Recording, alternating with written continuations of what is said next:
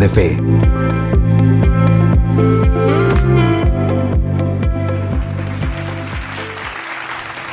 Porque las cosas que cambian tu visión divina no son las que suceden, son las que te gobiernan. Y por eso nuestra visión debe ser regida por lo eterno. Y entonces tendrás más razones para estar agradecido. Tres, deja de ser espectador y contribuye en la construcción del reino. Yo escribí aquí, quien critica expone la culpa de no hacer nada para construir, sino para mitigar su conciencia. Ustedes se van a dar cuenta que la mayor exponentes de la crítica son aquellas personas que tienen un algo que no saben cómo expresarlo, entonces lo hacen criticando a otro. Pero lo que en palabras están diciendo es, ayúdame. Nos pasa. Y les voy a poner un ejemplo. Cuando estamos viendo un partido, ustedes terminamos amargados. ¿Qué hubiera pasado ahí? ¿Y por qué no se hubiera driblado a cuatro? Estamos enojados. ¡Hala! Porque es más fácil criticar desde esta condición. Porque no somos los que lo estamos haciendo, pues. Porque generalmente somos muy buenos críticos de lo que no hacemos, de la experiencia que no tenemos.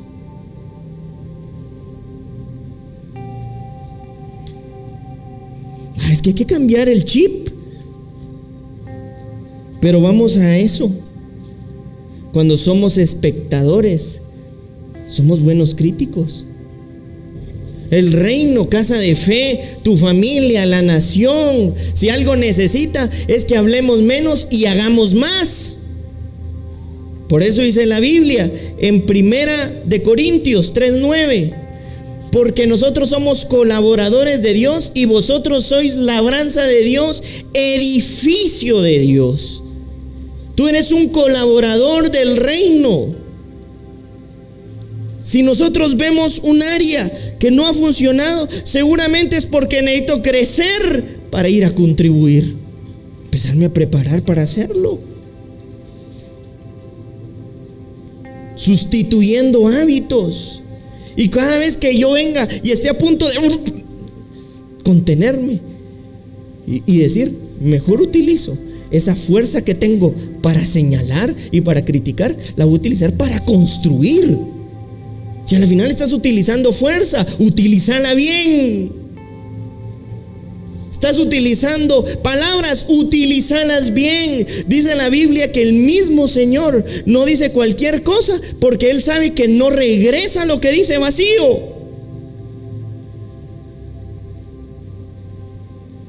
Y si somos su semejanza, tenemos que aprender a hablar lo que el Señor está construyendo, aunque tus ojos no lo vean. Hablalo, declaralo, créelo. Necesitamos integrar una iglesia poderosa. Pero eso lo hacemos desde la colaboración, no desde la trinchera de la crítica. Cuatro, ah, y aquí era lo que les inicié diciendo, mejoremos nuestra educación al saludar, pero también al vivir, nuestra educación de vida ustedes. Y esto involucra nuestras relaciones. Mejorar nuestras relaciones. Si antes solo las teníamos para pelear, ahora las tenemos para edificar para contribuir, para construir, para dar, para ofrecer, para producir, más que para demandar. Hechos 2.47, Dios habla hoy alababan a Dios y eran estimados por todos y cada día el Señor hacía crecer la comunidad con el número de los que Él iba llamando a la salvación. Porque tu forma de crecer espiritualmente también tiene que crecer en la manera en la que tú te comportas. Si antes te daba igual saludar a la gente, ahora la vas a tener que saludar porque el Señor te llamó para ser testigo. Porque la vida del reino, escúchenme bien, casa de fe, se modela, se vive. Yo ponía en el número 5, ama la vida y lo que en ella hay tu ministerio, el trabajo, tus relaciones, tu familia, tu plato de comida, agradecelo. Eso yo puse Juan 12, 25 en esto. Pero ¿hasta cuándo nosotros vamos a ser hijos que modelan una vida transformada? Que empiecen a transformar sus, sus hábitos de tal manera que entonces sus hábitos y sus costumbres empiecen a ser el reflejo de la vida espiritual. Que sí estés contento porque fuiste salvado de lo eterno, pero también fuiste rescatado y recreado, dice la Biblia, para buenas obras y aquellas buenas obras que Él de antemano había pensado. Pero no vamos a poder tener buenas obras si no queremos empezar a transformar nuestras costumbres, nuestros hábitos. Porque la vida de reino se modela, se vive, se experimenta. yo era un desordenado, un indisciplinado. Yo me... Yo, pues es el tiempo de que empeces a ser discípulo. Increíble ustedes, pero discípulo viene disciplina. Y quien se disciplina forja el carácter, incluso para el día malo. Porque van a haber días donde tal vez no estás tan... Pero como tenés disciplina, ahí estás. Y haciéndolo bien. Hasta regalando una sonrisa. Porque empezás a ser un discípulo del reino un espectador más de según aquí, me duele aquí, el camote allá. Si todo se nos va descomponiendo, cuidémoslo mejor, porque también somos templos. Hay un dicho allá afuera que dice, tú eres lo que comes. me duele aquí, me come sano. Este que dólar el de aquí, el de, de la asiática, el de la no sé qué, la de la no. Todo Solo está que cuides el templo. Hábitos. Miren, había una imagen que decía mismas edades, diferentes hábitos. Y habían. Y los, como bastones. ¿Saben por qué? Porque está en la manera en la que ellos ven la vida. Te puedo asegurar que ellos, los que tienen esa vida, desde, desde muy jóvenes estaban pensando en lo que iban a llegar a ser, pues. Y yo no voy a llegar cholate de todo lo que he creído de, de viejito y ni siquiera lo voy a ver.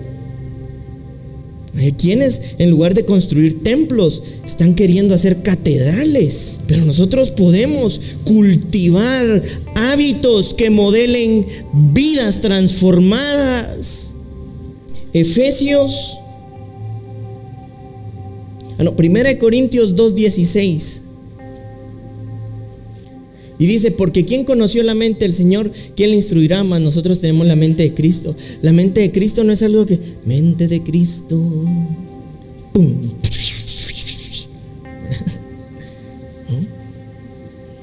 La mente de Cristo es algo en lo que vas a tener que cultivarte. Sentarte. Orar leer la Biblia, leer las enseñanzas. Y voluntariamente empezar a arrancar aquellas cosas que te, te empezás a dar cuenta que no te sirven. Y que cuando no te das cuenta, hay un enviado de parte de Dios que te las arranca. pero que se van, se van. Yo, yo no sé si ustedes han escuchado cuando algunas personas, es que eso de pedir la voluntad de Dios, es que me da miedo. ¿No han escuchado? Cuando se vuelve una realidad, tú ni siquiera estás pensando, ¿cuál será? ¿Cuál será? Cuando te das cuenta la estás hablando, la estás orando, porque el mismo Señor empieza a poner sus deseos, sus anhelos. Cuando te das cuenta, orar las cosas del Señor. Ya no sé si, ¿cuál será la voluntad de Dios? ¿Dónde la encuentro? ¿Verdad? Empiezas a orar y brota de ti la oración. Porque que el Señor empezó a implantar sus pensamientos, sus deseos, sus anhelos por eso experimentar la voluntad del, Señor es una de las experiencias más poderosas que nosotros podemos tener. Efesios 4, 28, 30. Miren lo que dice aquí, el que hurtaba no hurte más, sino trabaje haciendo con sus manos lo que es bueno para que tenga compartir con el que padece necesidad. Cuando el Señor cambia tu vida, no solamente te dice cambia tu hábito, sino ahora te encomienda una misión.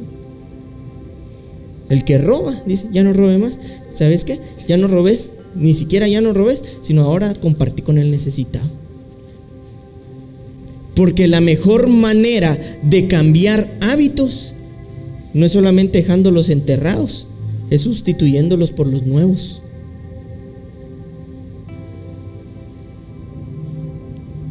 Si tú querés transformar tu vida, lo que necesitas es empezar a crear el hábito de estar en el lugar en donde se transforma. Congregándote con tu mentor, con tu familia de la fe, orando.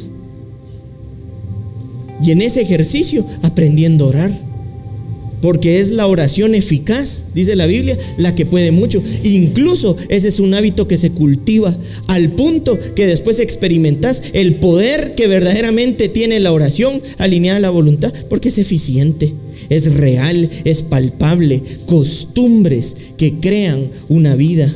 Por eso dice Marcos 7:13 invalidando la palabra de Dios con vuestra tradición que habéis transmitido y muchas cosas hacéis semejantes a estas. Tal vez nosotros no nos dimos cuenta, pero desde niños nos enseñaron a, a tener y a crear hábitos y costumbres destructivas. Tal vez. Pero cuando llegamos al Señor, algo empieza a suceder con nosotros.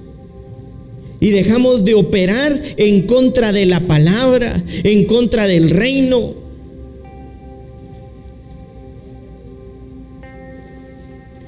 es que mira, yo era bien tóxico para pensar. Pues empecé a cultivar la mente de Cristo, que tus pensamientos cuando sentís que empezás a los administrar con, con el poder de su espíritu. Y entonces que tus pensamientos en lugar de, decir me quiero morir, me voy a suicidar, ya no quiero nada, ya pueden empezar a decir, yo nací para ofrecer. Yo estoy en esta tierra porque soy un colaborador. Todavía estoy venciendo la pereza y estoy cada día más próximo a vencerla, pero yo voy a crecer y me voy a desarrollar. Es que ahora yo puedo percibir que incluso mis pensamientos empiezan a adorarlo. Sí, tengo un, a veces mis momentos, sí, pero en ese mismo momento yo le enseño el poder que he recibido que es una dinamita pura dentro de mi mente, dentro de mi corazón, que me transforma, que me renueva. Porque la vida del reino no es solamente una bonita palabra, es una experiencia relevante de transformación y de gloria manifiesta y visible para ti y para alguien más. Por eso Pablo decía, y cuídate de ti mismo. Porque a veces no necesitamos que nadie nos boicotee, solito nos boicoteamos. Pero es ahí donde empezamos a ver cómo Cristo, cómo su espíritu empieza a ser formado en nosotros. Y por eso yo estoy seguro y soy testigo de que hay muchos aquí, en este lugar, que a medida de que han experimentado el poder, las enseñanzas de su palabra, sus vidas han empezado a ser transformadas. Porque es poder que cambia. Han empezado a mejorar en sus relaciones, han empezado a mejorar en su vida laboral, en su vida ministerial, en su vida espiritual, profesional, personal, relacional, incluso con el Señor. ¿Por qué? Porque la vida de reino no es para unos solamente, sino para todos los hijos que le reciben.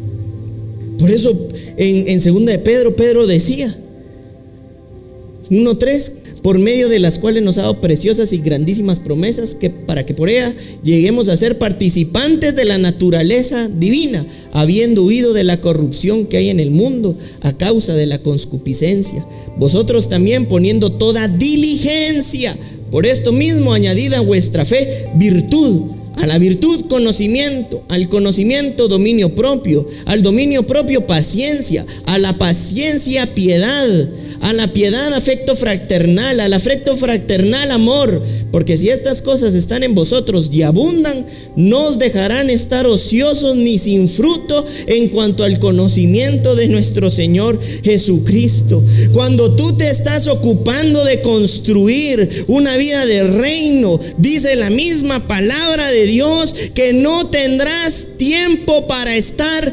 ocioso. Porque estás dedicado a la construcción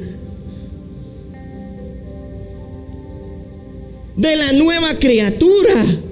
Por eso habla de la participación de la nueva naturaleza. Porque cuando nosotros nos ocupamos de esto, es inevitable que entonces empiece a germinar el fruto porque lo estamos trabajando.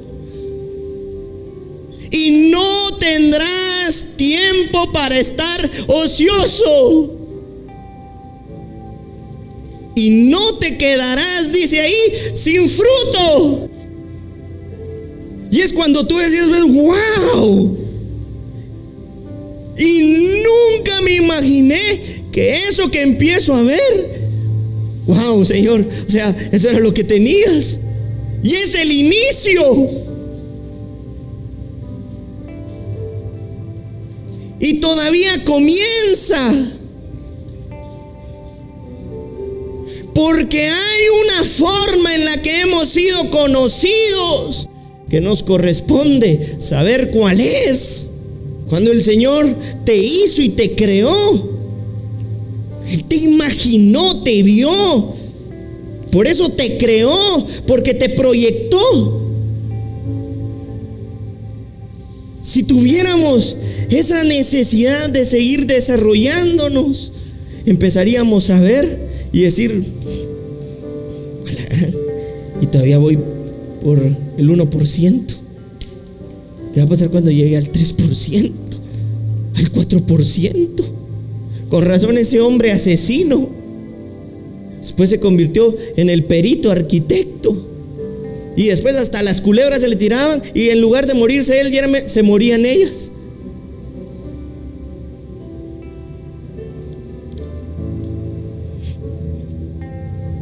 Y dice que los, que los mismos que veían ese tipo de cosas se le acercaban y le decían, ¿qué tipo de persona eres tú?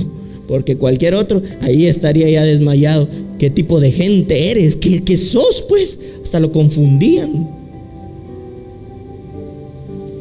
Porque la vida de reino, si algo te lleva, es en avance, pues, en construcción. Si tú crees que hoy alcanzaste algo, empieza a construir lo que falta. Si hoy construiste, todavía construir lo que falta. Porque eso no dejará que estés ocioso.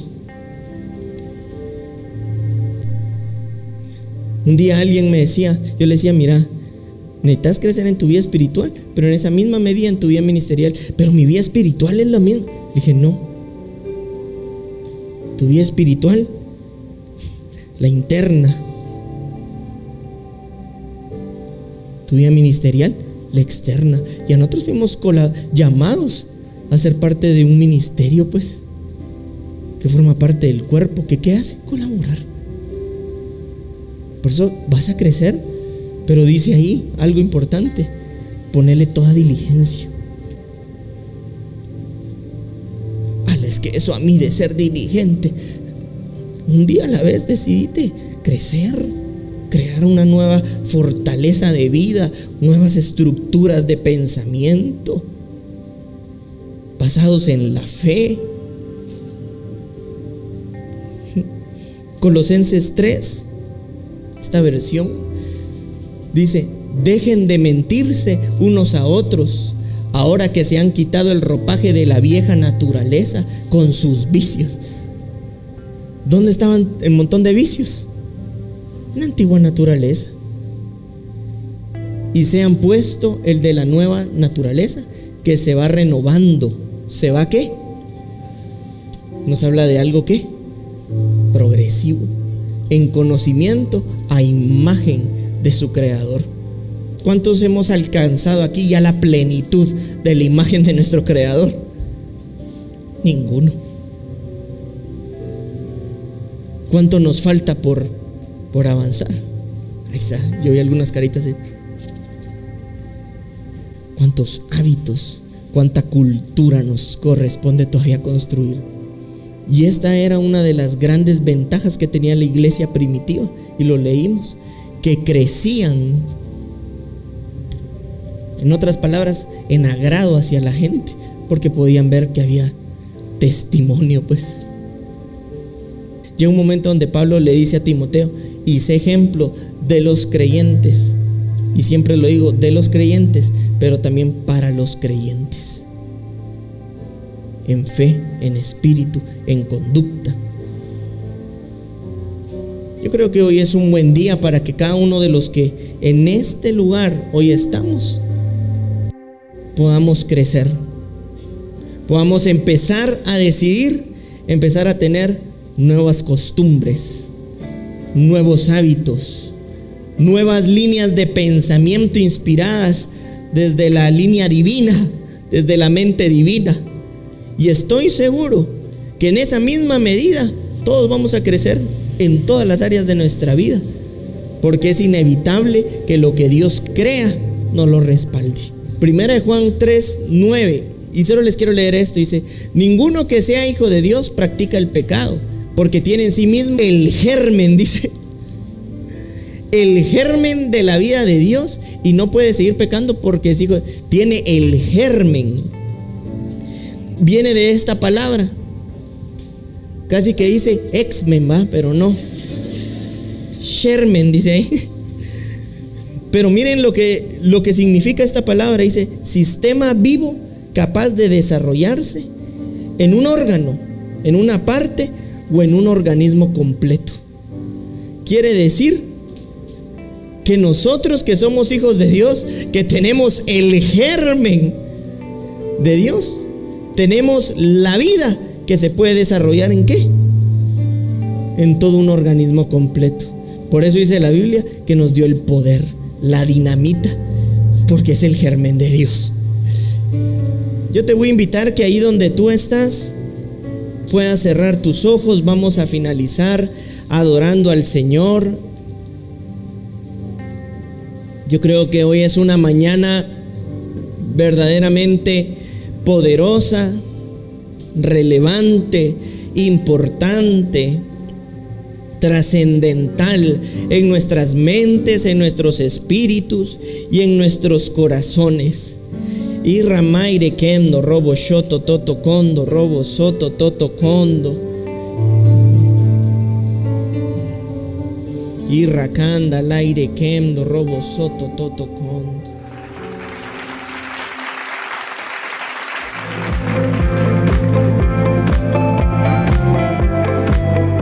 De Fe